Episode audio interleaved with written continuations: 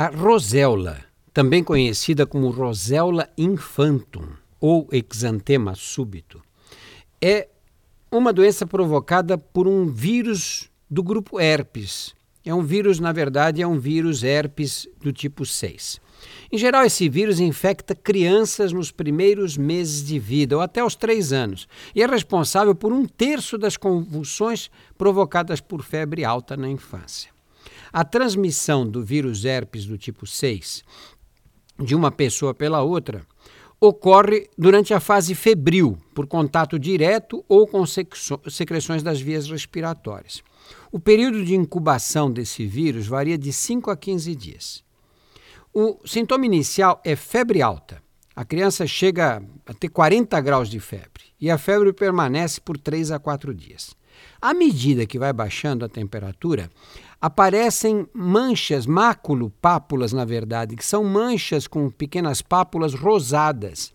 É uma erupção cutânea que se concentra mais no peito e no rosto, menos nas faces e membros da criança, e desaparecem em dois ou três dias.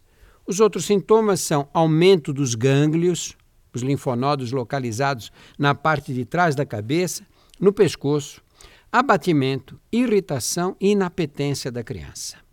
A única forma de prevenir a doença é evitar o contato com as pessoas doentes. Não existe vacina contra a roséola ou exantema súbito, uma enfermidade aguda que ocorre mais na primavera e no outono. O tratamento é só sintomático. É muito importante hidratar a criança e manter sob controle a temperatura com medicamentos antitérmicos na dosagem e frequência prescritas pelo médico.